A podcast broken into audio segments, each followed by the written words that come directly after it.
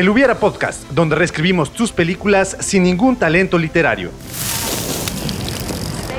And uh, this is? Lilu Dallas Multipass.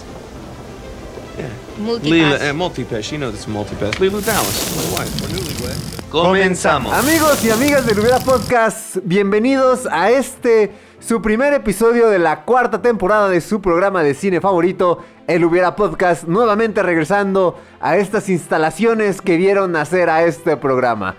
Y como siempre, cada semana, un gusto estar acompañado de aquí de mi hermano Hugo Mena. Hugo, ¿cómo estás? Estoy muy sorprendido. De entrada, no sé si está. Me estoy viendo en la cámara, cómo está toda esta situación. Estamos improvisando. Porque ustedes se van a dar cuenta. Ay, estoy. En esta ocasión, hermano, tú te estás escuchando más fuerte. Es No sé. ejercicio últimamente. Ok. Yo no he hecho absolutamente nada últimamente, más que hacer como que vamos a preparar el programa, la nueva temporada, y no he hecho realmente absolutamente nada, amigos, amigas del Hubiera Podcast. Bienvenidos a su cuarta temporada. Ahora sí, ya vamos a construir un discurso bien pensado, sin tanta improvisación. Hermano, eh, me sorprende, ya estamos de regreso en una cuarta temporada después de dos meses. Después de un episodio que grabamos como hace un mes y apenas se acaba de estrenar. Dijimos, vamos a hablar de películas de estreno, claro que sí. Y hablamos de Spider-Man No Way Home, de Matrix y, y de cuál otra, ah, y de Ghostbusters. Ghostbusters. Y resulta que eh, salió un mes después de todos estos estrenos. Y dijimos, nah, lo tomamos, lo publicamos para que la gente se prepare para esta cuarta temporada. En esta ocasión, no estamos en las instalaciones del pipila.mx porque como ya lo dijimos la temporada anterior, se terminó esa relación. No significa que no lográramos conseguir nada de eso, solamente que todavía sentimos que es muy pronto para sacar las cosas que nos llevamos y bueno, que nos trajimos del pipila.mx. Sería muy incriminarnos sospechoso. todavía. Exactamente. Todavía nos pueden incriminar. Pero bienvenidos a la cuarta temporada. Este es el primer episodio de su programa favorito el día de hoy. Yo creo que esta, esta, eh, en esta edición van a ser los viernes, ¿cómo ves? bueno, Este programa lo están viendo el viernes 11 de febrero. Si es que lo ven el día que se estrena. Ajá. Si es que lo ven el día que se estrena, pero aquí vamos a estar los viernes. Lo decidimos desde la junta anterior, solamente te dijimos vamos a hacer como que lo improvisamos. Ajá. Así como todo el set. Si vieran realmente de qué está hecho el pie del micrófono, se sorprenderían. solo puedo decir que ese niño casi no lo ocupaba. Ok. Córtale. Córtale, producción. No tenemos un switcher, no tenemos nada. Aquí vamos a tener que hacer algunos cortes. Eh, por lo menos para hacer un poquito. Ya vamos a ver cómo va a ir saliendo este, esta cuarta temporada. Lo que sí es que, como les dijimos, el. eh, en el episodio cero de la cuarta temporada les dijimos que vamos a tener Hubiera Shorts. Eso va a seguir, vamos a tener próximamente eh, un Hubiera Short, bueno, todas las semanas vamos a tener Hubiera Shorts, en donde simplemente vamos a estar hablando de películas porque nos gusta, porque nos da la gana y porque pues eh, estamos... Tenemos que hablar de algo. Tenemos que hablar de algo. Tenemos eh, que, ¿cómo se dice? Tenemos que sublimar todas las emociones que tenemos. Tenemos que sacarlas, tenemos que distraernos en algo porque lo dijo nuestro psicólogo. Ahora resulta que tenemos que ir al psicólogo. que nos dijeron, no, que hagan programas, que hagan podcast, no está bien. Necesitan trabajarlo. Pero estamos aquí. Bienvenidos a la cuarta temporada. Primer episodio del, del Podcast. Hermano, ¿cómo estás? Muy bien, muchísimas gracias, hermano. Este, pues me encuentro físicamente bien, mentalmente quién sabe, pero este, aquí estamos intentando volver a retomar con un nuevo impulso este año 2022 con este proyecto que teníamos de El Hubiera Podcast. Y pues, ¿qué te parece si empezamos a develar un poco acerca del misterio de la cinta en la cual vamos a platicar el día de hoy? Eh, está muy bien, me parece perfecto. Eh, yo creí que íbamos a develar un misterio como eh, Scooby-Doo y sus amigos. El peor comentario que he hecho en este programa. Pero estoy de acuerdo, está muy bien. Vamos a. Ya lo dijimos en el episodio cero. Si, las, si ya vieron el episodio cero, ya saben de qué película vamos a hablar, de qué director es esta película. Pero, pues vamos a hacer. Y si ya vieron la miniatura, es obvio que ya saben de qué película vamos a hablar. Pero, hermano, algo que tengas que decir acerca de la película del día de hoy. Eh, claro que sí, esta película pues tardó en ser escrita y construida más de 20 años.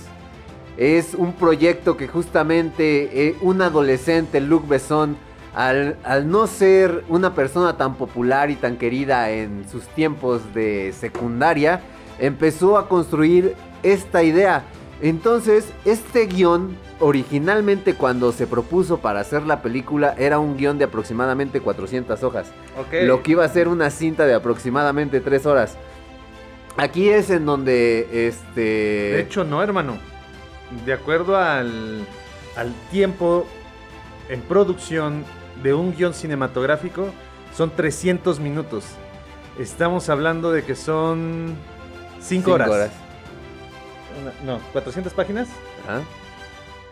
Casi 7 horas. Una película de casi 7 horas íbamos a tener.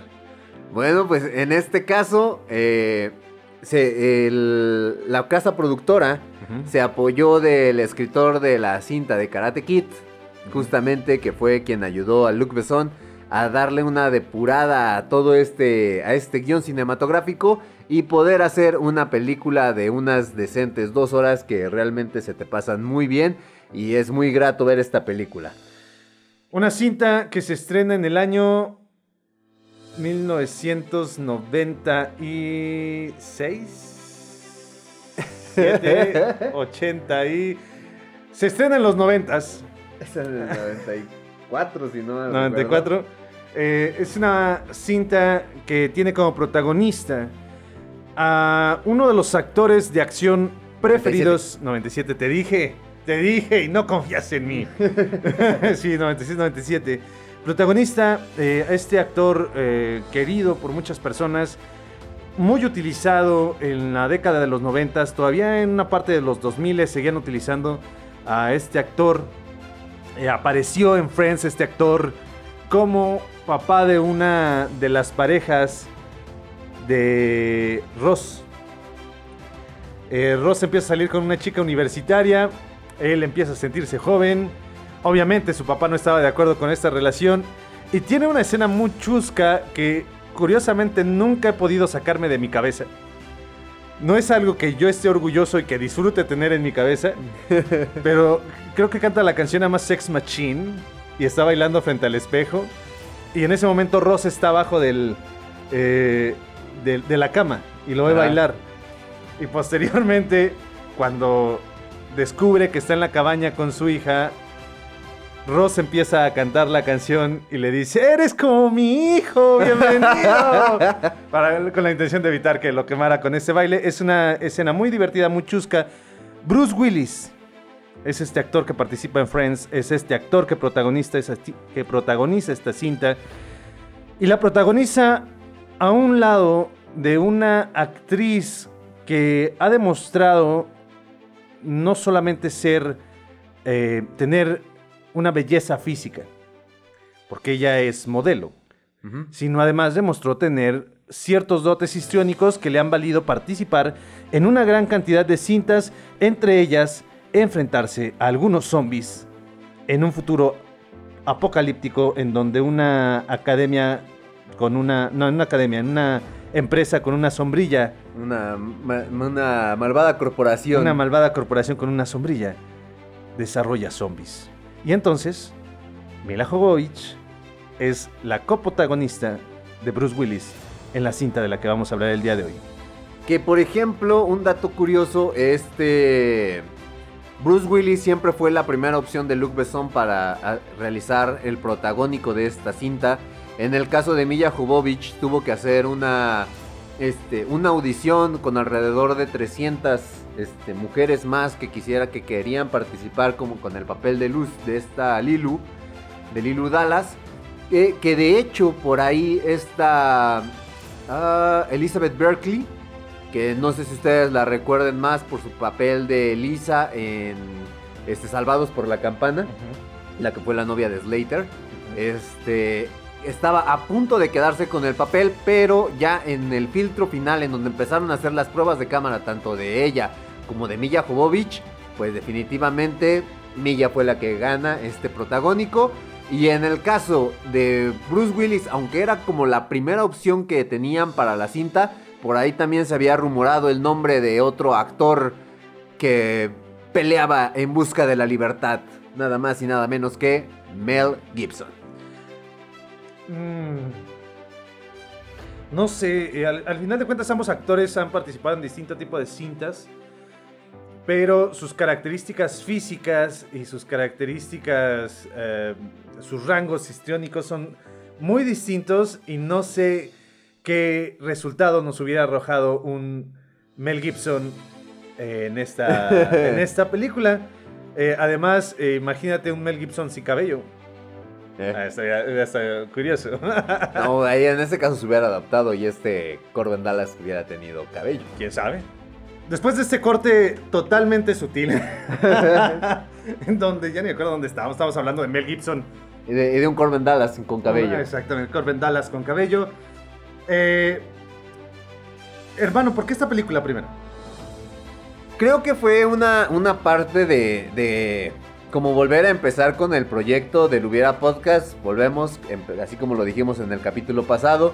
Empezamos con una película de Luc Besson y otra vez empezamos esto con una película de Luc Besson. Y además, yo siento que desde que empezó el proyecto por ahí, el nombre de esta cinta, en más de una reunión, estaba, se había comentado, vamos a hablar del quinto elemento, vamos a hablar del quinto elemento y por una u otra razón nunca se llegó a, a concretar en, en otro episodio haberlo hecho. Entonces dije, pues vamos a empezar con el quinto elemento. Es que es, deberán de saber, amigos, amigas del Hubiera Podcast, que esta es la temporada, si bien tampoco es que nos hayamos, hayamos puesto a planear mucho, es la temporada que más hemos como planeado, por así decirlo, ¿no?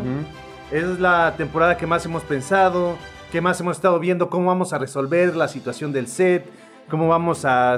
Digo, la segunda temporada sí montamos como esta parte, pero por distintas razones, motivos y circunstancias salimos de aquí y se quedó el montaje del- en la- de las eh, repisas, y toda esa parte, pero ya no es un set de grabación, ya terminó siendo un cuarto.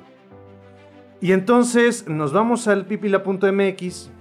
eh, esa segunda temporada fue con una planeación. La primera temporada salió un día de vamos a ver si grabamos algo y se quedó y ya dijimos, ah, ya públicalo así. La segunda temporada fue, pues montamos esto, resolvemos, pero realmente no planeamos nada del programa más que el set, porque pues la semana que descansamos entre comillas fue montaje del set. La tercera temporada fue a raíz de que nuestra hermana tenía COVID Ujú. y tuvimos que hacer ahí un pequeño corte, un pequeño descanso forzado, obligatorio. Y esta cuarta temporada, ya, realmente eh, en el episodio final de la tercera temporada lo hicimos como muy abruptamente, pero ya nos habían avisado. O sea, realmente ya nos habían dicho solamente que por una falta de comunicación entre eh, producción y nosotros, ya no planeamos el último episodio. Entonces, eh, de ahí tuvimos un, este descanso a esta cuarta temporada y ya tuvimos la oportunidad de montar. Y entonces, no, no de montar, porque tampoco es que montáramos Ajá. mucho, mucho aquí, sino tuvimos la oportunidad de pensar qué es lo que iba a proceder en dos, tres reuniones que tuvimos informales acerca del Hubiera Podcast. Y es la película que más tiempo fue pensada, o sea, la película que sí reflexionamos para ver de cuál íbamos a hablar. Porque normalmente era en tres semanas, hermano, la próxima semana, esta semana de qué vamos a hablar. Ajá. Y teníamos 48 horas para hablar de la película, para Ajá. ver la película. Y el día de hoy tuvimos muchísimo tiempo para preparar el episodio. No significa que lo haya hecho, pero aquí estamos. Ya nos dimos cuenta que ya no estaba en Netflix. Exactamente, nos dimos cuenta después de que, ah, sí, sí, sí, vamos a hablar del quinto elemento. ¿Dónde está? Eh, la pueden encontrar en, en Prime Video en Estados Unidos. Eh, Aquí no. Ajá. Y en YouTube, En renta, y, renta y compra, la pueden ahí encontrar, adquirir. Para si, si, si por ahí la extrañan, si se han dado cuenta que Canal 5 ya casi no la saca, en YouTube la pueden encontrar. Nada más, ya lo dije. Ok. ¿Qué sigue? Pues bueno, nada más para, para todavía seguir hablando un poco acerca de lo que es la cinta. Eh, este Luc Besson, pues obviamente ya había trabajado anteriormente con Sir Gary Oldman en esta película de El Profesional. Y por ahí también cuentan eh, que este Gary Oldman pues quiso empezar con el mundo de la dirección. Y este Luc Besson fue la persona que le consiguió los primeros productores para grabar su primera cinta eh, de Gary Oldman como director. Entonces, este este Luc Besson le dijo a Gary Oldman, "Oye, ¿sabes qué? Necesito un villano." Y él no supo cómo decir que no. Entonces, por el compromiso, la amistad, Gary Oldman acepta el personaje del villano de, de esta cinta. Este, que al final él dice que pues realmente no le gustó el personaje, no le gustó el guion, no le gustó nada de la película. pero eh, como estaba comprometido justamente con, eh, por esta parte de, de- del apoyo que en algún momento Luc Besson le había dado, es por la cual él acepta el hacer este el, el papel del malo en la película. Tengo una pregunta, hermano. ¿A ti qué te parece la cinta El Quinto Elemento? A mí me gusta mucho. Ajá. Yo sí la disfruto, me divierto, no se me hace nada tedioso el estar observando esta película. Eh, normalmente también la disfrutaba cada vez que la veía en Canal 5 y ya de repente no faltaba que estaba este cambiando a ver qué había en Netflix para ver y decía, ¿el quinto elemento? Eh, pues ¿por qué no? ¿Por qué no vamos a verla otra Eh, vez? Yo tengo una cuestión con esta película. Mi primer acercamiento con ella es a través de Canal 5, es en español, con doblaje latinoamericano. Y tengo muy presente la voz de Lilo, la voz de Bruce Willis, que es la voz de Goku, Ajá. En, eh, en- en esta, en esta película. Y tengo muy presente la voz de este actor que es el locutor. Ah, ya. ¿Ok? Y cuando la. Y, y- y la voz del locutor en, el, en la película, en español, es muy energética. Realmente es exageradamente energética. Tiene muchísimo. eh, es muy aguda y se nota como esta. eh, esta fuerza de, de- de locución. De este Chris Tucker. Ajá. De Chris. ¿Cómo? Chris Tucker. Chris Tucker, exactamente. Pero cuando la vi en inglés, me brincó muchísimo porque estaba tan vinculado el tono de voz, el color de la voz, toda esa parte del actor de doblaje, que cuando la escucho en inglés dije, no, ¿Qué diablos? ¿Qué no, pasa eso aquí? no es. Y es de las pocas películas que me gusta en inglés. Sí la disfruto mucho en inglés. Pero por este factor de la melancolía, la extraño en español. Me hace falta muchísimo eh, este, en especial la voz de ese, eh, de ese actor. De Ruby Rod. Exactamente. Eh, pero así es, es lo que ocurre. Y realmente a mí me gustaba más antes de lo que es ahora. Pero una de las cosas que se le, le tengo que celebrar a Sir Gary Oldman, Sir Gary Oldman, es que es un actor, creo, de los más camaleónicos que tenemos, que durante mucho tiempo, a pesar de que hacía trabajos increíbles, como que la, gente no lo volteaba a ver tanto. Pero era increíble que saliera como el prisionero de Azkaban y la gente no dijera es Gary Oldman, Ajá. porque ni siquiera se daban cuenta. Que salía como el comisionado Gordon y la gente decía, ¿quién sabe quién es ese actor? Y después es Gary Oldman. Ajá. Que salía sin párpados, obviamente no literal, con caracterización y prostéticos, en dragón rojo. Dicen, no sabían quién era ese actor. Y después volteabas a ver el quinto elemento. Dices, no, ¿cómo puede ser Gary Oldman? O sea, realmente es camaleónico. Aquí también hace un trabajo. A mí me gusta el trabajo que hace aquí. Eh, pero bueno, a él no le gustó tanto. Pero para mí es uno de los mejores actores que tenemos todavía actualmente. eh, ya con su Oscar en el bolsillo.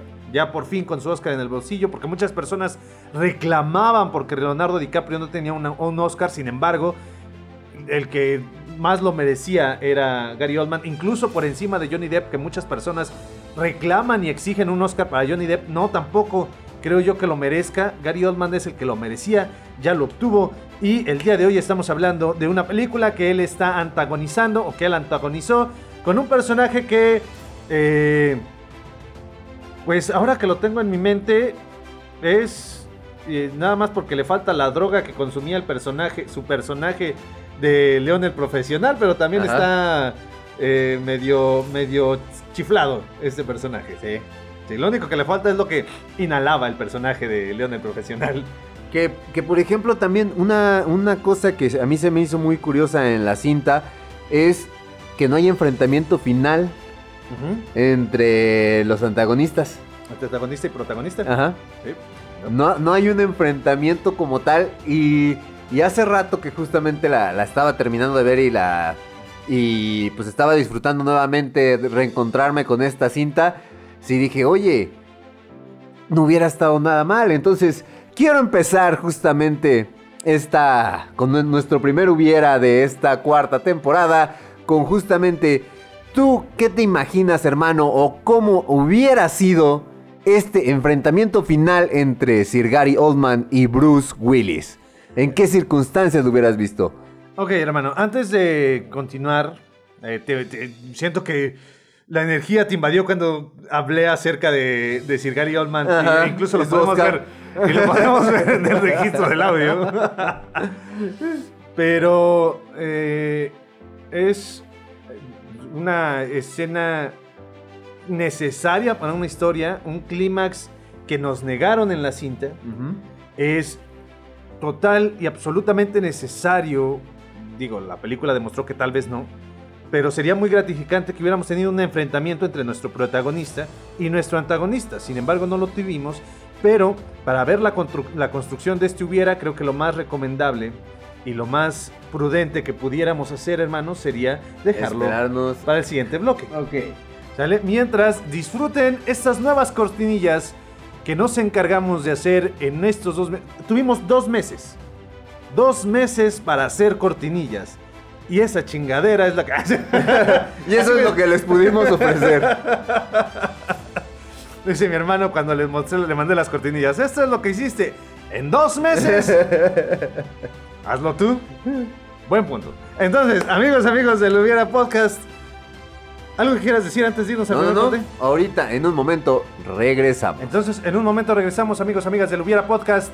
No se vayan, solamente dura un minuto con 20 segundos aproximadamente esta cortinilla y van a poder disfrutar de algunas películas que no habíamos agregado en cortinillas anteriores. Ahorita regresamos.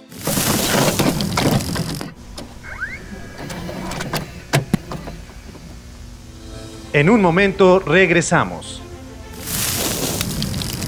Beat him up! Big! Ready! Let's show this prehistoric bitch how we do things downtown. by the power vested in me by my father, King Edward. And by all the witnesses here, I dub thee Sir William. Remember me? This is where we hold them! This is where we fight! This is where they die! And these shield boys! Mr. Bilbo, where are you off to? Don't stop, I'm already late! Late for what? I'm going on an adventure! Continuamos. Ya estamos de regreso. ya está grabando, ya estamos transmitiendo. Hermano, ya regresamos. ¿Cómo estás? Ok. Pensé que ibas a empezar a decir algo.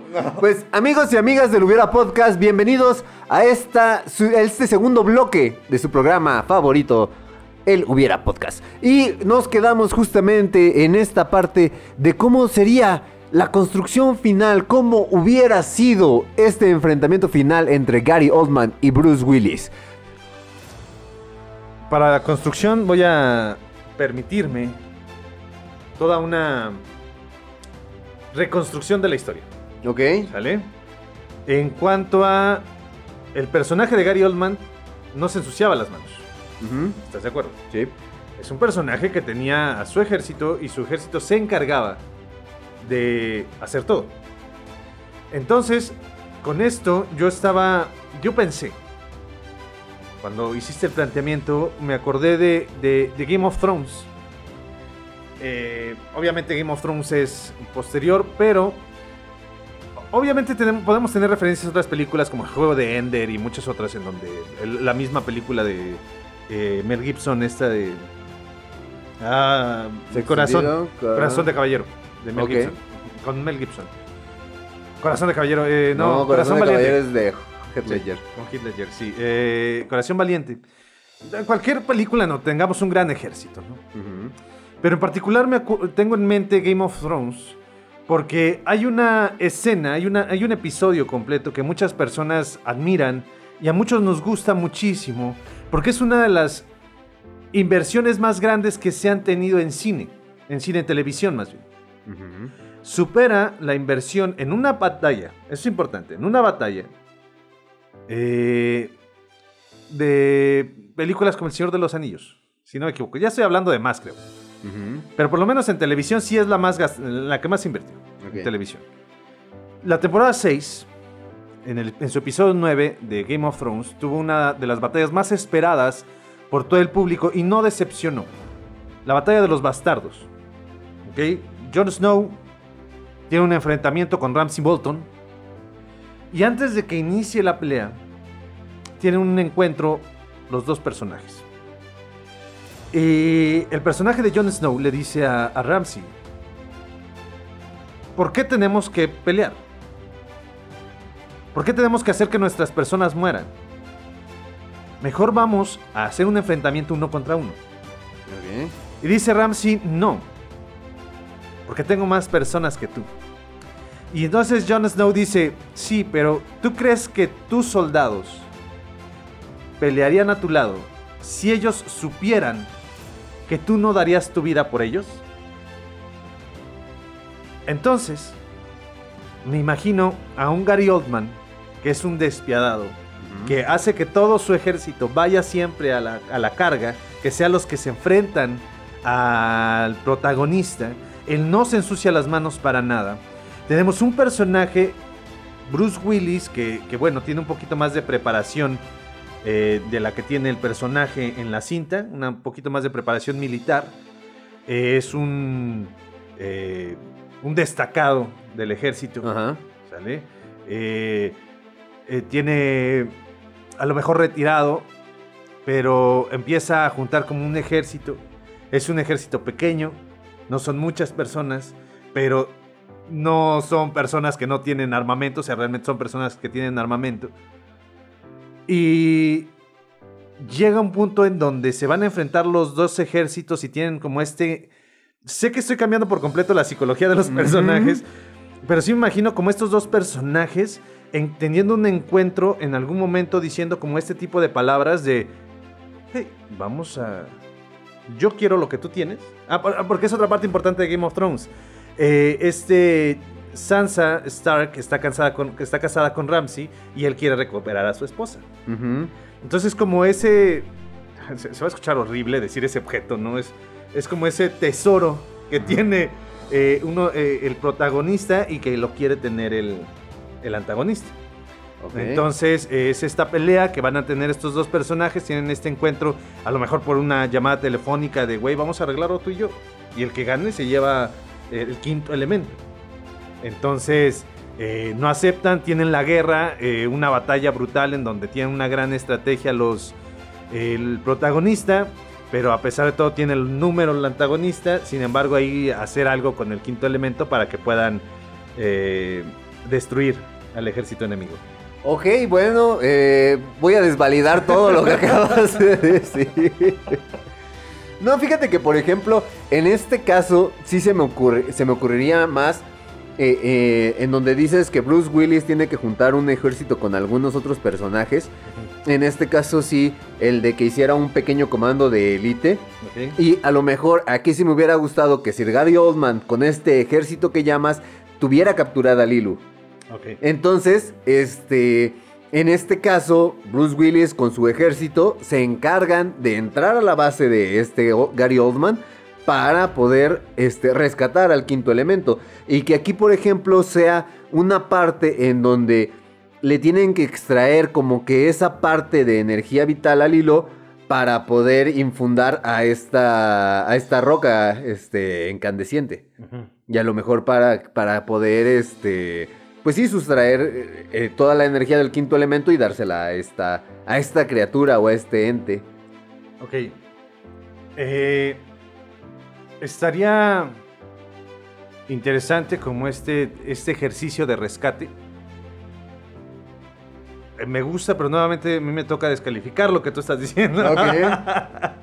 no, me gustaría, e- efectivamente, con esta intención, eh, esta, el, el- el ejercicio del rescate de la princesa es muy común. ¿ok? Entonces, en lugar de que sea el rescate de la princesa, sea la, la protección de, de, este, de este ser, ¿no? Que sería, en este caso, el Lilu. Pero el problema es que Gary Oldman sabe utilizar, a lo mejor, el poder eh, y el comando que está armando para defender no conoce. Entonces, que sea el ejercicio de querer atrapar a Lilu y el ejercicio de todo este comando elite que tiene Bruce Willis en la búsqueda de alguien que conozca sustraer el poder del quinto elemento. Entonces, en lugar de que sea el rescate de, sea la protección mientras estamos en la búsqueda de quién nos pueda ayudar a hacer esto. Ok. Voy a descalificar. Sí.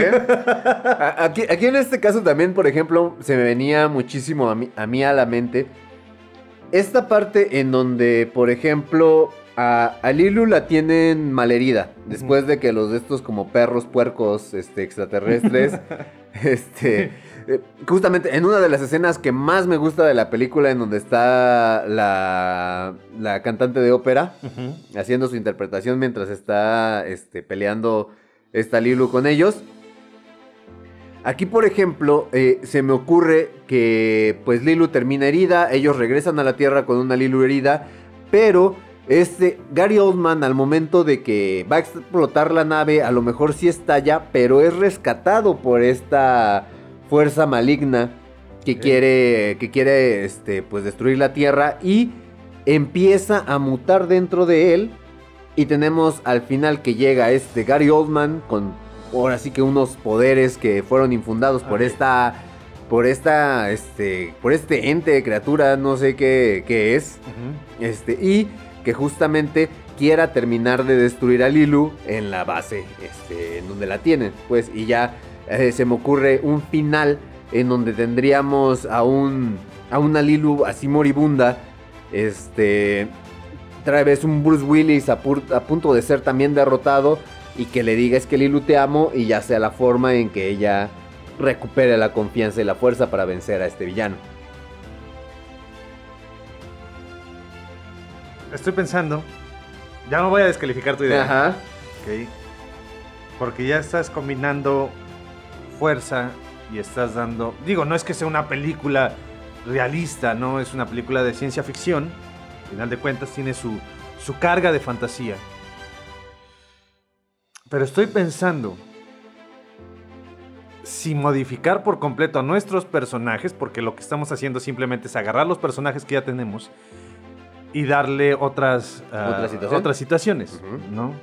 Entonces no sé si, si me lo permitas, hermano, hacer un ajuste que el nuevamente haciendo referencia a otro personaje de la cultura popular, a una energía de la cultura popular que es la, la energía Fénix de Marvel, eh, que sea algo similar el quinto elemento. Una fuerza que está dentro de una persona pero no ha despertado. ¿no? Es, es eso, ¿no? Al final de cuentas. Pero eh, que no sé, por ejemplo, lo tenga Bruce Willis en realidad, sea el personaje que tiene esta, esta energía, pero es como eh, cuando muere lo puede heredar y se lo pasa a alguien más, Ok. ¿sale? Él es como, como el All for One, Ujú. Que se puede heredar, pero no lo domina la persona que lo tenía, ¿no? Como, es como si Midoriya, el personaje de eh, My Hero Academia, nunca hubiera sabido, sabido cómo utilizarlo, pero está a punto de morir y tiene que heredarlo a alguien. Ajá.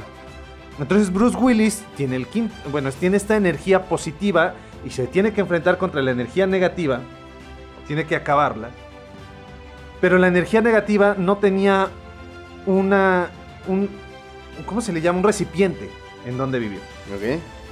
Encuentra a Gary Oldman. Gary Oldman se convierte en el recipiente, ¿no? Después de, de- de- de- de lo, lo- lo que planteaste. Se convierte en el recipiente de esta energía en- en maligna. Y entonces Bruce Willis, en, la intención de detenerlo, no puede hacerlo y termina muriendo. Pero tiene un personaje que es Lilu, que es quien lo ha estado acompañando, quien lo ha estado cuidando, quien se ha estado preocupando por él. Y le dice Lilu, es que no te mueras, yo te amo. Ok. Dice, no puedo, o sea, ya no puedo hacer nada, ya no puedo luchar. Pero te dejo a ti el quinto elemento. Y en ese momento, al, hacer la here- eh, al heredar realmente lo que le faltaba a Bruce Willis para descubrir y sacar el poder era el amor. Ajá. Porque al final de cuentas es alrededor de lo que gira parte de esta película, La ¿no? cinta. Entonces, eh, que en ese momento Bruce Willis eh, hereda el, el- el poder, le llega a Lilu y con el amor es con el que logra despertar esta energía y tenemos un enfrentamiento mucho, con muchos más efectos especiales que de lo que tuvimos en la cinta. Ahora, ¿qué te parece si, si llevamos un poco más al límite esta situación de esta película? También se me ocurre ahorita que estabas planteando esta, esta escena de, del amor entre estos dos personajes.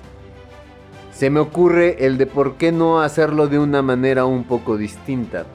En donde sea mejor un amor, este, padre-hija. Entonces, a mí en este escenario se me ocurre, pues obviamente vamos a cambiar completamente la historia, no vamos a tener a un taxista este que encuentra a un ser supremo que cae de la que, que es este completamente perfecta, que, que, que, por ejemplo tenía el guantalete de Thanos. A, a raíz de un guante ese donde la crean y ya después lo pierde. Hubiera estado Sí. también chido el de que el de que Lilu siempre trajera ese, ese guante de donde fue creada como tal la, la criatura. ¿Sabes que sería genial que en realidad el guante eh, fuera como el control de. como, como la lámpara del genio? Ándale. Algo así también. Bueno, pero ahorita pasamos a esa parte. Ok, pe- pero bueno, entonces, este, a mí se me ocurría que a lo mejor fuera un tipo Indiana Jones. O Ajá. bueno, fuera el explorador. Esta escena al principio en donde están los exploradores abriendo la tumba para encontrarse según con el quinto elemento. Aquí, por ejemplo, pudiéramos tener en donde Bruce Willis está buscando justamente, él, él está haciendo, está en una excavación, su hija es la que lo está ayudando y el, el quinto elemento eh, entra en su cuerpo como recipiente y tenemos a un Gary Oldman que manda a su gente para querer matar a, a Corbin Dallas y Corbin Dallas no sabe por qué lo quieren matar. Simple y sencillamente a lo mejor se desmaya en la, en la expedición, su hija lo lleva al hospital y de repente justamente todos estos villanos lo empiezan a, a querer acosar, pero es para querer quitarse, quedarse con el quinto elemento.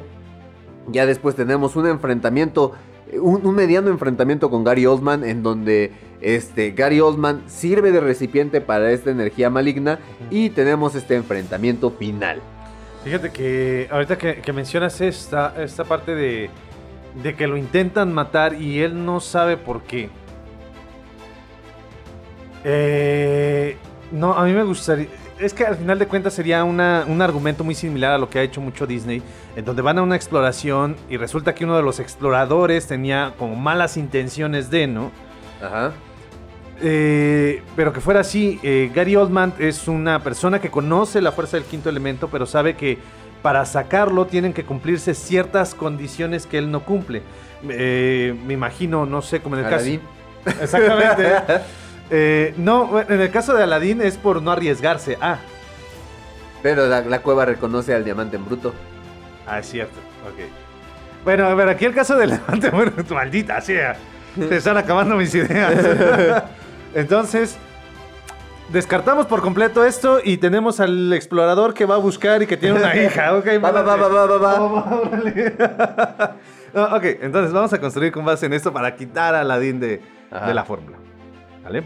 Entonces, eh, el personaje empieza a tener estos sueños. Se, se me hace importante que si recibes esta energía, empieza a tener estos sueños. A mí me gustaría, realmente me gustaría que uno de los dos muera. Que sea como, como, eh, y, y ahorita, que lo, ahorita que lo mencionaste, que sea padre, hijo o hija, sea como ese amor eh, más puro, esa preocupación más por la otra persona. eh, cumple más las, las funciones de despertar como una energía eh, bondadosa que el amor de pareja.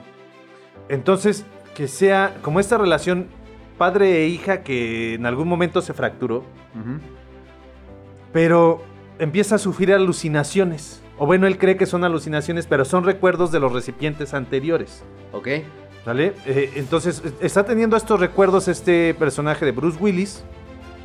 No sabe qué son, empieza a sentirse mal, lo empieza a comparar con su- a compartir con su hija. Su hija empieza a decir, ah, estás loco. Al final de cuentas, llevamos años sin vernos, ahora resulta que quieres eh, reunirte otra vez conmigo.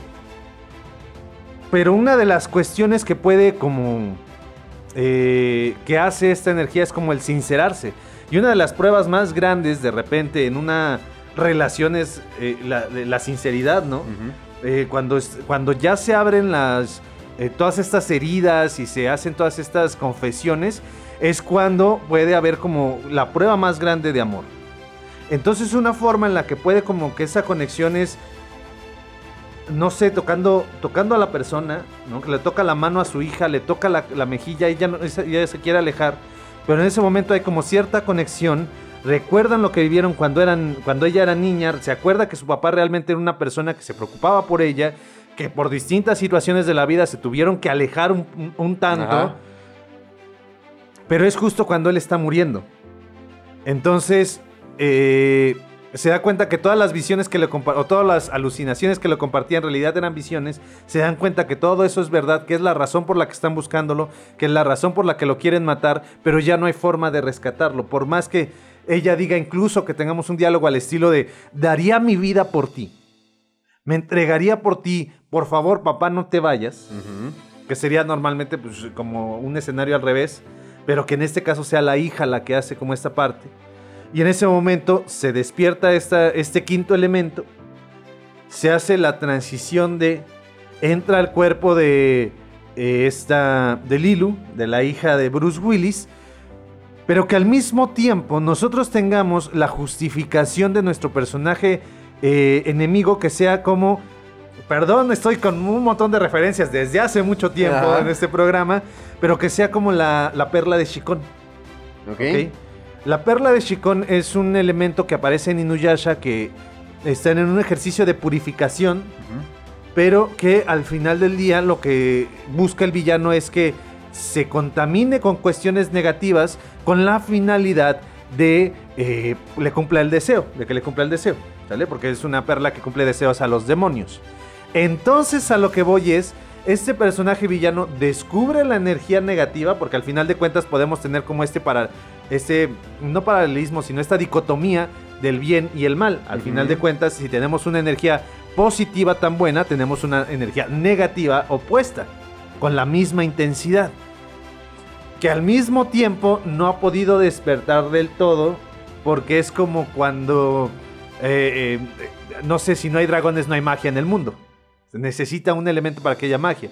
Entonces, la fuerza negativa no tiene tanta fuerza porque la fuerza positiva está apagada, pero sí tiene fuerza.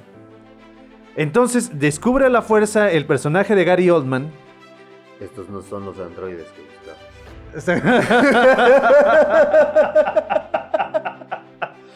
Eh, es- es Star Wars, ok, está bien.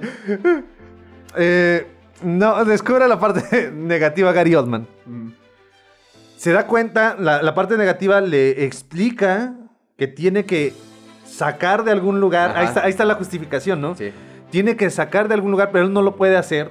Tiene que mandar a alguien, porque como él está ahí, al ser el negativo, no puede entrar a esa cueva donde está algún hechizo o algo protegiendo la fuerza positiva, porque en cuanto se encuentren, puede esta fuerza negativa, esa fuerza positiva se puede intoxicar Ajá. o la fuerza negativa se puede purificar para unirse y crear esta como esta energía todavía más grande. Entonces lo que busca Gary Oldman es quitarles la energía positiva para intoxicarla y hacerse él todavía más fuerte. Y lo que busca la energía positiva es agarrar la negativa y purificarla. Siempre teniendo en cuenta esta parte del yin y el yang, que dentro del Ajá. bien hay mal y dentro del mal hay bien.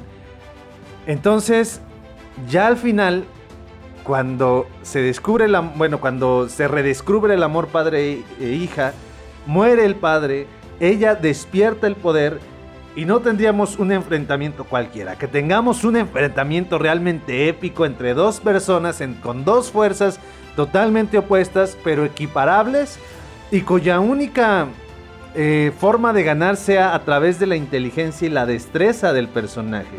Y cómo podemos ver cómo, por ejemplo, una de las cosas con las que podríamos resolver este problema es cuando una persona está muy enojada, se le puede nublar la vista y en ese ejercicio es donde puede perder la pelea. Porque la tranquilidad y el amor que puede sentir el personaje femenino por su papá y ese... eh, Ah, es que se me acaba de venir otra cosa. Y ese, ese amor y esa purificación puede darle la tranquilidad para ganar con una estrategia en la pelea. Ajá. Pero al mismo tiempo podemos tener un momento de la película en donde ella esté haciendo negativa, la- ella misma Ajá. está haciendo... Sí, se me ne- ocurrió eso, justamente. Sí, o sea, que puede estar haciendo negat- negativa, intoxicando la energía, porque, pues dice, por tu culpa se murió mi papá. Y entonces sea como ese ejercicio de decir, no, o sea, no te dejes llevar por esas emociones. Ahí, ahí se me ocurre esta parte de que yo, yo recuerdo que ya en alguna otra cinta la he de haber visto. Si no es que. Ah, pues en la misma de Star Wars, Ajá. donde ya lo tienes, mata, mata a tu padre Sí. para que eh, Te termines, te conviertas en, en ser el Sith. Entonces también me imagino cómo este, este villano, a final de cuentas, dice: No me importa morir. Pero sé que al momento de que tú me mates, vas a terminar de consumir la, la energía y vas a absorber mi energía y ya se va a hacer la energía maligna más grande. Y estaría interesante no dejarlo en ese, porque al final de cuentas en ese caso sería una copia de Star Wars, a su manera, pero copia de Star Wars, un poquito tal vez más compleja, de acuerdo a como la estamos planteando, en cuestiones de emociones, no en cuestiones del universo en sí, cuestiones de emociones, pero estaría como muy padre el hecho de que como en, en muchos de que se hereda el poder, también se heredan los recuerdos, como Ajá. en All for, el All for One de My Hero Academia, como el ataque de los titanes. Cuando heredas un titán, to- tienes todos los recuerdos Ajá. de la persona anterior. Entonces al final de cuentas que sea eso. Mátame, porque al final de cuentas yo voy a vivir en ti y yo voy a ser el que va a terminar dominando. Todos vamos, o sea, a lo mejor tú vas a estar en, en el... Vas a ser la que va a ser consciente, pero eso no significa que yo no esté en ti y no significa que no disfrutemos de la victoria. En un momento regresamos, amigos, amigas del Hubiera Podcast, porque esto se puso interesante. De, de estar descalificando los hubieras. Terminamos construyendo algo que, que creo que sí sería. Funcionaría bastante bien Ajá. y que creo que podríamos hablarle a Luc Besson para recuperar su carrera cinematográfica que en estos momentos parece un tanto perdida. Hermano, antes de irnos al corte comercial, ¿algo que quieras compartirlos a nuestros compañeros? No, muchísimas gracias. En un momento regresamos. Muchas gracias por estar aquí. Primer episodio de la cuarta temporada del Hubiera Podcast. Enseguida regresamos, no tardamos. Vean los siguientes clips que les compartimos. Selección de mi hermano. Ahorita regresamos.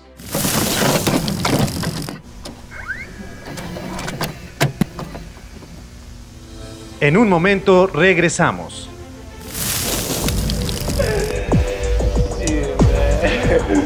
This is some bullshit. I mean, dynamite. Oh, man. Enough, enough. Are you okay? Yes, okay, yes. I'll be right back. Hey, come no, here. No, no, no, no, no, no, no. I think he's had enough. Oh, I'm sorry. General Anatoly Fedorov. We believe Cobalt will do everything he can to destroy any record of his identity. Your mission, should you choose to accept it, is to penetrate the highly secured archive inside the Kremlin and retrieve Cobalt's file before he can destroy it. through it. And for you, it just kind of goes. Every day I see how I'm not as good as you and everyone else. But that doesn't mean I give up. It was 17, you know, five minutes ago. It was just yesterday. I just don't know where it all went, you know? My brain cannot conceive how old this body is. Continuamos. Amigos, amigos y amigas del Hubiera Podcast, bienvenidos a la tercera parte del primer episodio de la cuarta temporada. Esta temporada en donde vamos a tener un poco más de contenido. eh, para esas 11 personas que nos ven cada semana. Vamos a estar aquí es. presentes. A, a raíz de que ya no estamos, de hecho creo que sí lo mencionamos la vez, la vez anterior, pero cabe destacar eh, y volverlo a mencionar a raíz de que ya no estamos con el pipila.mx. Estos videos dejan de ser en vivo. Ya no tenemos transmisiones en vivo. Tal vez en su momento vamos a tener transmisiones en vivo.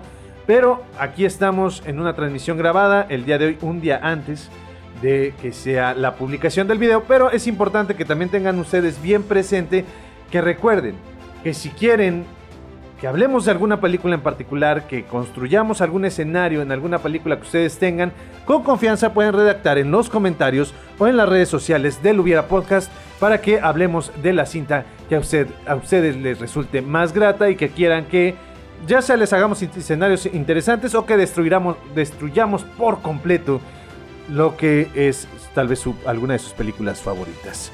Estamos construyendo escenarios sobre la película eh, El Quinto Elemento, dirigida por Luc Besson, estrenada en 1997, que aunque mi hermano no creía en mis palabras, descubrimos que sí estaba a un año. Solamente dije un año, estaba... Yo dije 1996 y me equivoqué por un año. Porque mi hermano, por alguna razón, motivo, circunstancia, cree que yo estoy hablando a lo, a güey. No, hermano. Sí, pero sí sabía ese dato. bueno, sí, pero sí sabía ese dato. Estamos hablando acerca del quinto elemento, esta energía positiva. Que estaría interesante, en realidad el quinto elemento no es la energía positiva. El quinto elemento es la unión de las dos energías. Y entonces es ese ejercicio de o la purificación de la energía o la... eh, ¿Cómo se llama? La intoxicación de la energía. Ahora también, por ejemplo, eh, me acuerdo muchísimo, tú estabas muy pequeño, eh, algunos de mis, nuestros queridos podescuchas ca- capaz y ni se, ni se acuerdan de esta serie, de El Capitán Planeta y los Planetarios. Eh, recuerdo al personaje, recuerdo el arte de la, de la caricatura, pero de ahí en más no recuerdo. Aquí, por ejemplo, bueno, en la historia teníamos a cinco personajes que tenían anillos, en los Ajá. cuales cuatro eran los, los cuatro elementos de la filosofía griega antigua, en donde Ajá. tenemos el agua, la tierra, el fuego y el aire. Este. Y había un quinto elemento que en este caso era el amor. Y al momento de combinarse, se formaba al Capitán Planeta. Entonces aquí como que haciendo mención o recordando un poco eh, justamente es- este tipo de serie, también se me ocurre en donde todo, todo, todo, todo pensaran que era a final de cuentas las reliquias. Ok. Entonces, eh, eh, la idea es de que igual todos, todos creen que el poder radica dentro de las reliquias. Tenemos a un Gary Oldman que está tratando de buscar las reliquias para hacerse él el, el ser más poderoso del mundo. Y que justamente en este tal vez último enfrentamiento o demás, este, notan que, que- que las, las figuras no son las del poder, sino que las cuatro lanzan una luz y a lo mejor a la hija del de Bruce Willis, de nuestro personaje, puede ser que la hagan a, a una Lilu completamente poderosa. Ah, es que estabas diciéndolo y estaba pensando algo, estaba pensando algo. Quiero recordarlo. Era. ah, tenemos nuestros, nuestras reliquias. Eh, y tenemos. Ah, ya. El elemento del amor. Es nuestro quinto elemento. Pero. eh, vamos a construir un poquito con filosofando alrededor de esto, ¿no? Hay quienes dicen que el opuesto del amor es el odio. Pero no. Porque el odio es el... Sigues pensando en la persona. ¿No? De, de una manera distinta, pero sigues pensando en ella. Lo opuesto del amor es el olvido. Porque si nosotros nos basamos con que el amor es el preocuparte por alguien, estar al pendiente de alguien, entonces al olvidarlo, se acaba todo. Entonces, eh, que tenga que ver con esta situación de al olvidar el quinto elemento, el quinto elemento pierde total poder. Y absoluto. En esta idea, eh, y a, a lo mejor aquí lo- nos vamos a jugar un poquito a algo con esta, lo, lo que estoy, lo que voy a mencionar, el decir que tal vez al romantizar el amor y al hacerlo totalmente dulce o rosa, el amor no pierde su forma, pero cambia. ¿No? Porque eh, a- hay personas que pueden estar como muy em, em, románticas, pero al final de cuentas no están haciendo este ejercicio de la preocupación por la otra persona. Solamente son detallistas. Y no necesariamente ser detallista significa amar a alguien. Amar a alguien. ¿no? Entonces, eh, en, en este escenario de eh, el, el amor romántico, realmente el amor de preocuparse por la persona, de estar al pendiente de la otra persona, también estar al pendiente de uno mismo, ¿no? No, no estoy diciendo que nos olvidemos de nosotros mismos, sino en ese escenario de olvidarnos de esa parte, el amor está perdiendo energía. Entonces, no tenemos a este ser perfecto, porque también tenemos que entender que el amor parte de es que no es perfecto. Al, a- a- al preocuparte por alguien más, eh, vas a cometer muchos errores. Siempre se pueden cometer muchísimos errores. Entonces, en este ejercicio, nuevamente tenemos papá e hija. Esa, esa se me hace como muy importante y fundamental porque es donde podemos ver un poco, un poco más, eh, eh, mejor ejemplificado el amor. Al tener esa, eh, esa relación, entonces sabemos cuáles son los cuatro elementos, tenemos que ver la forma en la que se deban de manifestar los cuatro elementos, esa, esa escena en donde eh, tenemos a... Ay, ya me vino a la mente cómo lo podemos resolver y sería el estilo Avatar. Eh, tenemos esos... eh, Hoy, hoy traes muchas referencias Sí. otakus. Avatar no es otaku. Avatar no es un anime. Y al decir que no es un anime, estoy demostrando que soy más otaku. Pero no es el punto. Entonces, tienen las reliquias. ¿Ok? Ajá. La persona que posea las reliquias tiene la capacidad de dominar ese elemento. Ok. ¿Sale? Entonces, al tener tú la reliquia, eh, a lo mejor existe una quinta reliquia. Que no existe la quinta reliquia, pero nadie ha podido utilizarla. O sea, la encuentran, pero no tiene ningún poder. O sea, tienes las- los cuatro elementos y uh, puedes utilizar el fuego, puedes utilizar el agua, puedes mover la tierra y puedes controlar el aire. Todos lo saben, ¿no? Y entonces el personaje, imaginémonos al personaje de Gary Oldman como Thanos, ya teniendo tres de las gemas.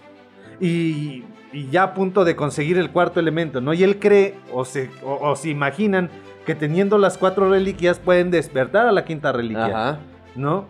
Entonces, el, eh, que sea un recuerdo o algo de los antepasados que tengan en su casa el quinto elemento, la reliquia del quinto elemento la tiene Bruce Willis con su hija y no le dan importancia. ¿no?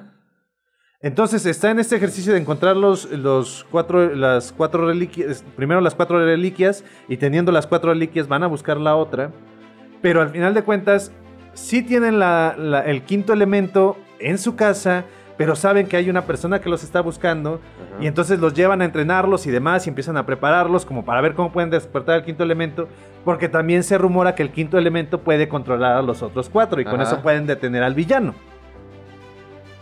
Entonces, tenemos al villano que está en la búsqueda de los cuatro para poder capturar al quinto elemento, poder tener la reliquia del quinto elemento. Ya controla los cuatro elementos, llega con ellos. Hay todo un ejército y acaba con Ajá. todo el ejército.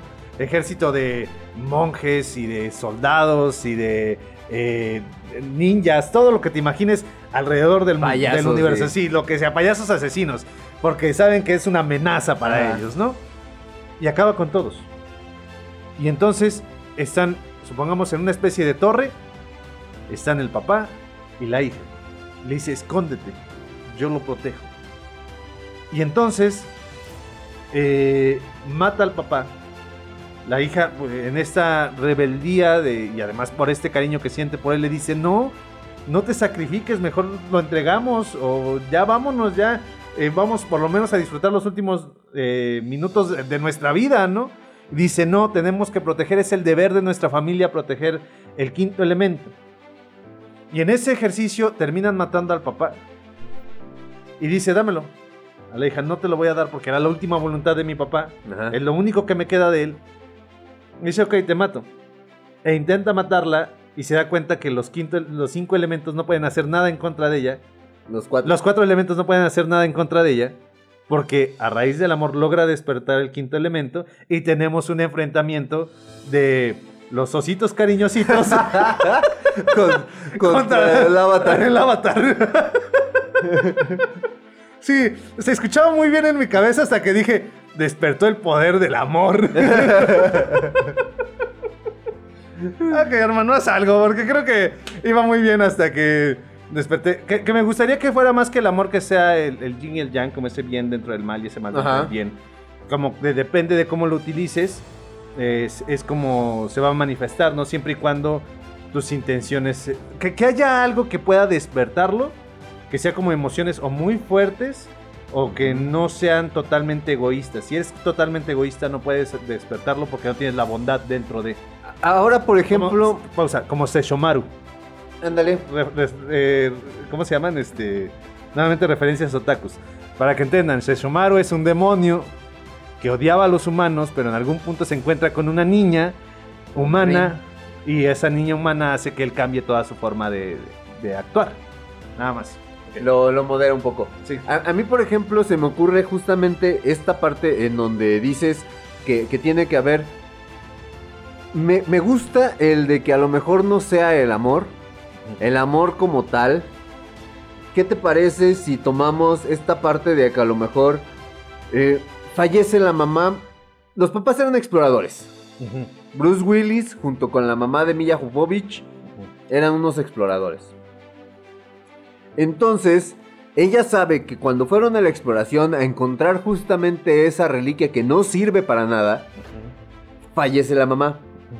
Entonces, tenemos a una Milla Jovovich que está resentida toda la vida con su padre Ajá. y le tiene un enorme desprecio y odio. Entonces, justamente en ese momento en donde concede el perdón y ve la bondad dentro de su papá y ve que, que su papá también sufrió al momento de que está siendo asesinado a lo mejor por, por Gary Oldman, entonces ella lo perdona. Y, y, y tiene este flujo de emociones en donde no solamente, o sea, es el bien dentro del mal y el, y el mal dentro del bien. Entonces hace que, que justamente este yin y yang, esta, esta dicotomía, tome la forma dentro del, del- del poder de, de este, de esta reliquia y sea capaz de con eso tratar de detener a, a Gary Oldman. ¿Saben qué me gusta, amigos, amigas del Hubiera Podcast? Que eh, realmente el haber estado dos meses sin grabar nos oxidó un poco en la construcción de... Pero a diferencia de otras temporadas, creo que agarramos el hilo muy rápido y ya estamos construyendo la historia. Y eso me gusta mucho. Porque eh, sí es, es de como de que construimos escenarios, escenarios y los vamos haciendo más grandes. Porque en esta parte que tú estás diciendo, me gustaría que fuera como la piedra filosofal. Que para que te dé la vida eterna. Bueno, la piedra Necesitas un foco. Sí, no, no, no, no, no, para nada. No, en la piedra filosofal, en, eh, en este ejercicio, eh, digo, los alquimistas hablaban de la piedra filosofal siendo esta piedra que permitía cambiar los metales, cualquier metal lo convertía en oro. Pero eh, esto se hacía referencia que también era como la búsqueda de la vida eterna. Y hay lugares en donde no solamente un anime te habla de eso, pero hay uno en donde te lo menciona. donde dicen que para obtener la, la- la piedra filosofal, lo que tienes que hacer, el, el principal elemento de la piedra filosofal son las vidas humanas. Y necesitas matar a muchas personas para que te dé la... O sea, tienes que tomar la vida de, de alguien más para tener la vida eterna. Entonces, que sea como esta teoría que se tiene de que tienes que matar a personas para activar el poder del quinto elemento. Entonces, van en búsqueda de esta reliquia, encuentran la reliquia, a lo mejor eran simples exploradores, llegan a una cueva, sabían que iba a haber una reliquia ahí. Ven los jeroglíficos, al tocarlos tal vez se les desbloquea esa como esa idea, o ese, esa memoria, o esa condición para activar el poder. De decir, la vida humana es la que le da poder a esta reliquia. Y después matan a la mamá. Y entonces la hija sabe que a lo mejor el papá estaba buscando la reliquia y que a lo mejor él la mató o la mató Gary Oldman, pero por culpa del papá, porque ellos sabían que la vida humana era la que le daba vida. Pero lo que no entienden, que se me da un poquito complejo e incluso eh, malvado por parte de la reliquia, pero que no es la vida humana tomada a la fuerza. Es la vida humana ofrecida como sacrificio. Un tipo de la gema del alma. Exactamente. Maldita sea, no puedo construir algo por mí. Ya no quiero hacer nada. sí, que sea algo, algo estilo así, ¿no? De. No, no voy a sacrificar lo que más quiero, sino simplemente es un sacrificio de una persona por alguien a quien ama. ¿No? Entonces, eh, dice el Gary Oldman, pues los voy a matar a los dos, ¿no? Pues para darle más energía a esta reliquia, a esta piedra filosofal, para despertar su energía. Y lo que hace este Bruce Willis es sacrificarse por su hija. Y en ese momento, la hija, al recibir ese sacrificio, porque al final de cuentas estamos hablando de que es una civilización antigua, entonces los dioses antiguos, antiguos pedían sacrificios, creo que hoy vamos por un buen escenario. Entonces, eh, en ese sacrificio recibe la, la, pos- la habilidad de controlar el quinto elemento, que sería, si lo desconectamos del amor, que sea la voluntad del ser humano, siempre y cuando sea consciente, una voluntad consciente, en donde tú sabes que tus decisiones van a tener afectación a otras personas, pero buscas el afectar a la menor cantidad de personas posibles. No las utilizas con una cuestión egoísta, pero sabes que pues no puedes darle de comer a todos porque, eh, no sé, puede ocurrir alguna situación, ¿no? De, ah, no sé, creo que fue el peor, el peor ejemplo ese de la comida. Pero no puedes eh, beneficiar a todos al mismo tiempo. Alguien va a terminar siendo afectado, ¿no? No puedes darle de comer a todos porque vas a acabar con las vacas. Entonces nada más puedes darle una cantidad de comida a ciertas personas. Y dices, bueno, voy a ver cómo, cómo ejerzo este poder, no siendo consciente solamente, pero también sabiendo que dentro de este ejercicio, pues tienes que acabar con la energía negativa y con los malos. Entonces sabiendo que vas a tener que ensuciarte las manos en algo. Entonces, de esa manera, ensuciándose las manos, acabando con el villano, que me imagino una escena hermosa en donde nuestro personaje de Lilo se va adaptando a la fuerza del quinto elemento. Lo único que ocurre es que no le hace daño a los otros cuatro elementos, pero todavía no tiene el poder de detenerlo. Pero conforme va pasando el tiempo, se va adaptando al poder en- dentro de la misma pelea. Entonces me imagino esta pelea entre Batman y Superman en, en Batman v Superman, en donde le lanza el, el polvo de la kriptonita. De la kriptonita. Y entonces en ese momento le puede pegar Batman. Pero conforme va pasando la pelea, ya no le hace nada. Batman a Superman. Entonces que sea así, ¿no? O sea, sí empieza a pegarle, sí empieza a afectarle. Pero conforme va pasando la pelea, ya no le puede, ya le va haciendo cada vez menos daño. Y entonces tengamos una escena en donde parezca como un ser superior está Lilo. En donde ya lo que le haga con cualquier elemento ya no pasa nada. Y que incluso llegue y nada más lo toque y empieza como a desintegrarse así la- el área donde lo toca. Y sería hermoso. No sé, no sé, como esa parte egoísta, me gustaría verla como no un personaje bueno al final, ni un personaje consciente. O sea, es lo que nos retrata la película. Sé consciente para que puedas dominar el poder, pero que al final no lo acepte el hilo. Y diga, no, esto es mucho poder para una persona. Se venga de Gary Oldman, lo hace sufrir y cuando acaba con él, que el quinto elemento salga de su cuerpo y le diga casi casi en una- de una manera simbólica, no me mereces. Y Lilo le diga, está bien, ya cumplí lo que quería. Y se vaya el quinto elemento y se vuelva a esconder en una cueva y nadie lo pueda descubrir hasta dentro de dos mil años. Me gustaría como que también ver esa parte como, como de negativa del ser humano en esta cinta, no dejarlo Ok. como un ser supremo, sino dejarlo como un ser de, no, a pesar de todo, a pesar de que queremos dejar una reflexión en alguien, no me importa, porque mataste a la persona que más amo. A mi papá. Y a, la- a las personas que más amo, a mi papá y a mi mamá.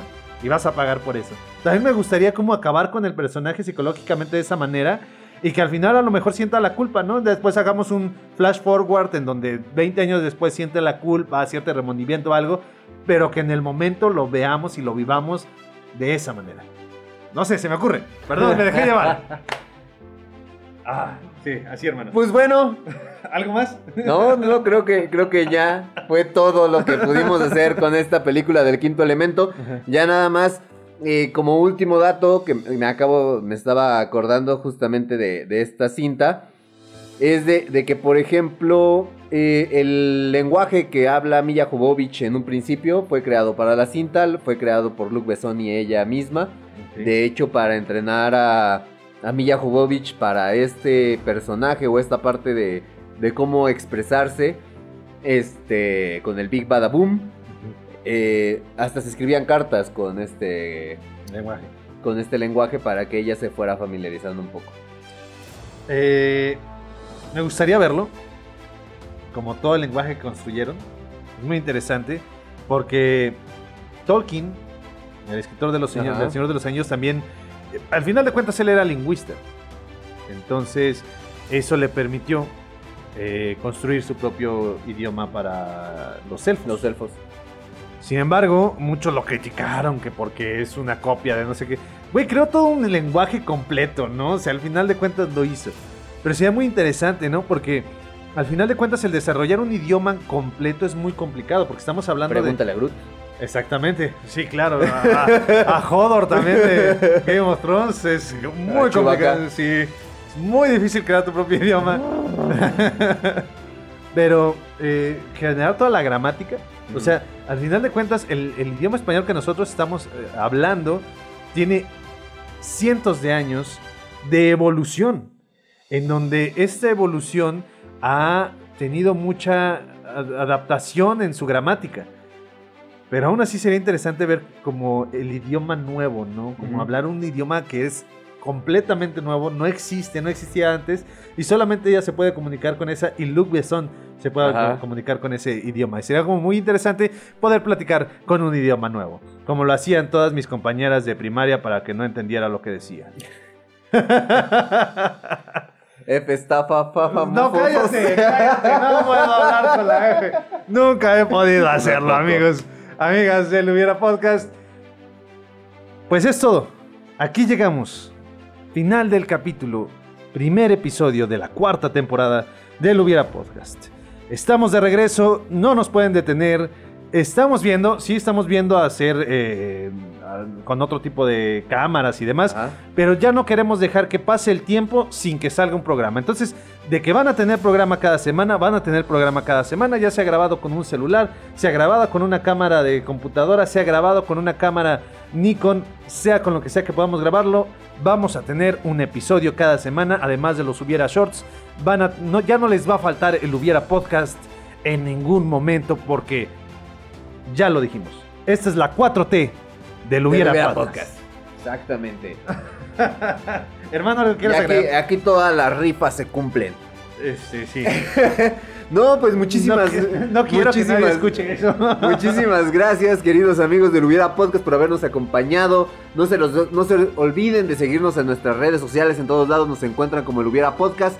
También por ahí ya tenemos el primer video, claro que sí, de nuestra primera rutina de stand-up. Ya, ya existe el video, todavía ya no se existe el publica. video. Ya existe el video. No sé cuándo va a salir. No me voy a comprometer. Pero ya está Ya, grabado. ya, ya tenemos por ahí este, nuestra primera rutina de stand-up completa. Se están, se están poniendo fechas. Está gustando. eh, todavía son fechas muy con poquita gente. Sí. Todavía no vivimos de esto, pero Pero lo que podemos presumir es que tenemos casi llenos del- de los bares. Eso Ajá. sí podemos presumir, tomando en cuenta que en el bar le caben 20 personas. Ok. pero se llena. Cinco son del personal. Y cinco son el personal, sí, sí, sí. En realidad caben 15 comensales. Ajá. O sea, Pero bueno, pues este, ahí vamos empezando. Entonces, también esperemos por aquí en las redes y todo del Hubiera Podcast empezar a subir un poquito también de ese contenido. Y pues de mi parte no me queda más que agregar que coman frutas y verduras. Y por mi parte, antes de pasar a la frase de cierre, comentarles, compartirles es importante. Ahorita las fechas que se están haciendo de stand-up son fechas que, pues, eh, al final de cuentas se hacen en una ciudad. Estamos aquí en León, estamos comenzando, pero son fechas como muy próximas. Entonces no las anunciamos Porque es como a lo mejor el eh, Armando, muchas gracias Armando, te mandamos un saludo desde acá. eh, nos dice, ¿sabes qué? Tienes fecha la próxima semana y entonces nosotros a lo mejor grabamos hoy y el programa sale en 15 días. Entonces, ¿de qué sirve que anunciemos una fecha de algo que ya pasó? Ajá. Pero les presumimos, esto, esto quiero compartirlo, hermano, porque muchas personas que hacen stand-up, sin contar a los de leyendas legendarias, pero eh, y Coco Celis tampoco él no él no lo hizo así, pero normalmente las personas que hacen stand-up les toma mucho tiempo tener su primera rutina de una hora. Los de leyendas legendarias por necesidad tuvieron que tener su primera hora. Perdón, Coco Celis también tuvo que tener su primera hora por necesidad. Y así estuvimos nosotros. Y les presumimos, y eso sí, quiero presumírselos, tenemos una hora cada uno. Bueno, mi hermano son 45, 50 minutos, dependiendo de cómo esté el humor ese día, mi hermano. Eh, pero les quiero presumir que son muchas risas. Son muchas risas, muy gratificante. Así que si tienen oportunidad de irnos a ver, cuando vean ahí por, alguna, por ahí alguna publicación, vayan a vernos. En serio, se van a divertir. Si no es de nosotros, es con nosotros. Más bien, si no es con nosotros, es de nosotros. Ajá. Sí. Pero eh, es muy divertido. La gente se ríe. Esperemos que ustedes también se rían. Por mi parte, recuerden, el cine es la oportunidad que tiene la realidad de ser fantasía y la, re- la fantasía. ¿Ya se te olvidó? Ya se me olvidó. Recuerden, el cine es la oportunidad que tiene la fantasía de ser realidad y la realidad de ser fantasía. Nos, estamos, viendo. Y nos estamos escuchando la próxima semana. Nos vemos. Nos vemos.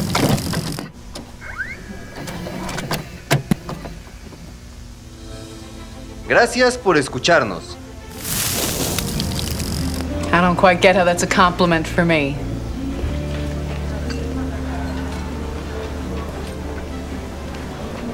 You make me want to be a better man. You Want to go tree climbing, Thomas J? His face hurts. And where is his glasses? He can't see without his glasses. Put his glasses on. Put on his glasses. Y recuerda, siempre que veas una película, pregúntate, ¿qué hubiera pasado si? It doesn't sound selfish of me, but the last months of his life were the best months of mine. He saved my life. Remember me. Try your best. Maybe we can. Please don't make me go. I'm Sorry, but I don't know what else to do. I won't play the kangaroo song anymore. Just go. You gotta go. You gotta go. I don't want to go. Hasta la próxima.